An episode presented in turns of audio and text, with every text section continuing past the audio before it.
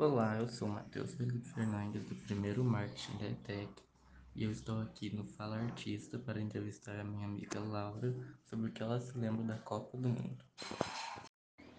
Teve uma Copa de 2018, que foi o jogo do Brasil, que eu não lembro qual time, mas foi o último do Brasil de 2018 e juntou a minha família inteira para assistir. Foi, acho que foi num domingo. E juntou toda a minha família, assim. Meu pai, ele fez um churrasco. E assim, meu pai ele não gostava de assistir porque ele não gostava do time do Brasil. Acho que ele nem gostava do Brasil, muito eu. E aí ele ele ficou fazendo churrasco e todo mundo se juntou assim para assistir. E tinha minha priminha, ela era bem pequena. E assim, foi um dia muito legal, não pelo jogo, porque o Brasil perdeu, né? Mas foi muito legal porque juntou todo mundo. Então, foi um dia legal, sabe?